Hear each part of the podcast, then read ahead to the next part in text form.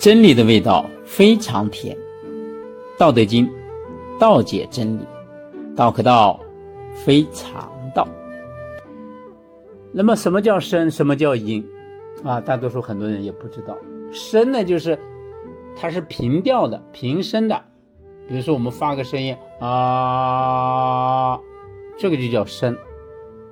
这个声它有了起伏啊，有了这个起伏，这就叫声音。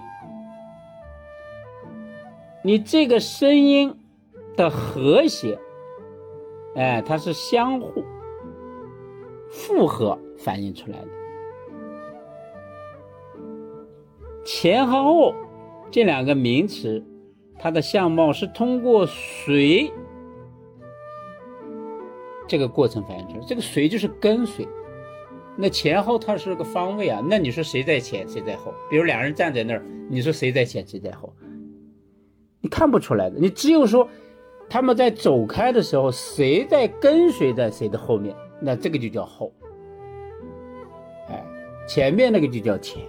你通过只有通过这个相貌，你才知道前后。以上这些。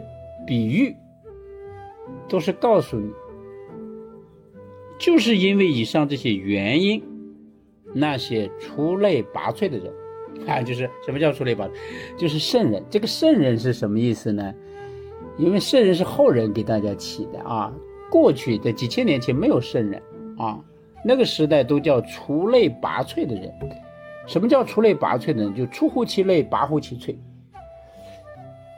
就是同一类比较，比如说麒麟啊和这个走兽相比，凤凰和飞鸟相比，泰山跟这个小丘陵相比，啊黄河长江跟那些小河流、小堤洼、小水流去相比，就是这一类，因为它都是同类的，只不过它们前后的差距就太大了。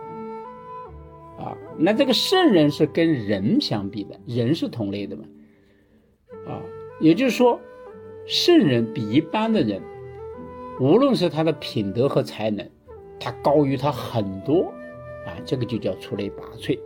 啊，那么现代人呢，就叫他叫圣人。那么圣人在处理啊世间这些事情的时候。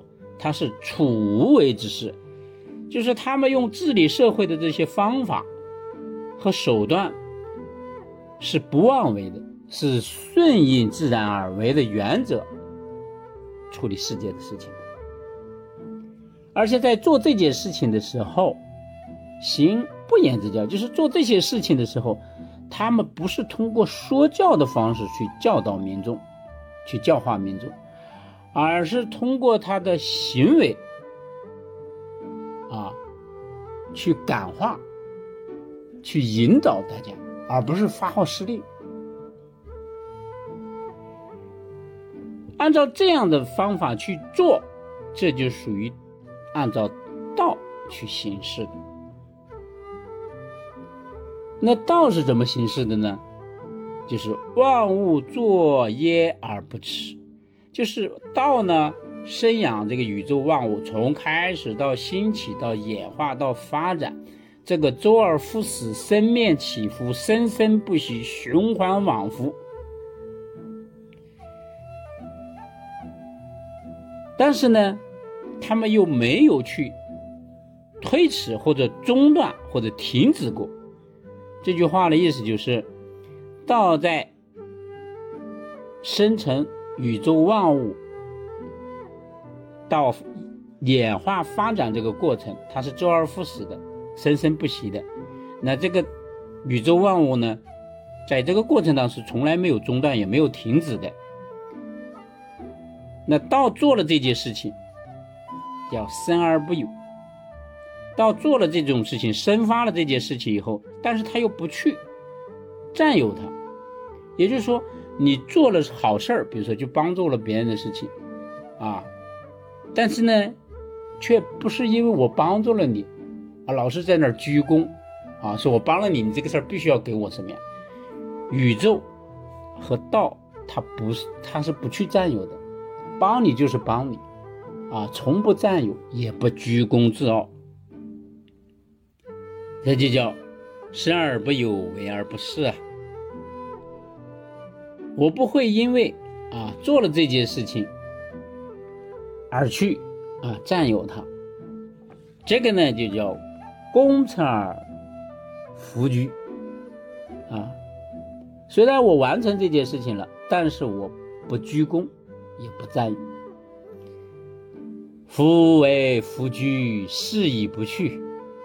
夫啊，这是一个语气词，它是通过啊。以上的举例呢，表示对某些事情最后进行了最后的总结和判断，所以他说“福”啊，以下就是他的判断。这个判断意思说：“福为夫居，是以不去，就是只有啊不居功，不占有，就是这样的原因，所以你的功劳呢才不会失去。”因为我也没有占有，当然我也不会失去。但是我做了，我又不居功，又不自傲，所以人们才说这个人功不可没啊，永远你这种光辉、这种形象啊屹立在那里。总结起来啊，我们做个小结，第二章就是说，因为它是注解第一章的，还记得我们讲第一章时候说到这句话啊。第一章里边讲道有两个特性，一个叫无，一个叫有。这个无和有是不可分开的，就叫玄。人世间的万事万物都是这样，是两个事情同时存在，不可分开，分开就不存在了。所以第二章呢就用了对比，就是用了美和丑。也就是说，没有美就不会有丑，没有丑也不会有美，啊，没有长也不会有短，没有短也不会有长。没有上也不会有下，没有下也不会有上，这两个东西是不可分开。如果你处理问题、看问题，如果你单一看问题，你就处理不好问题。一定要同时，既有长就要有短。哎，假如你能理解了这个，你才能理解第二章。他举这个例子，老子圣人给我们举这个例子，就是让我们解释。人世间的事情都是这样的，以后在处理问题、看问题的时候，一定要看到这边，也要看到那边，这样才能真正的理解了这个《道德经》啊，在生活和工作中啊，怎么去应用它。好，这一节呢，我们就讲到这里啊，你多听几遍或者多读几遍，你可能会领会的更深。接下来就是第三章，妙在其中，欢迎大家继续收听。福生。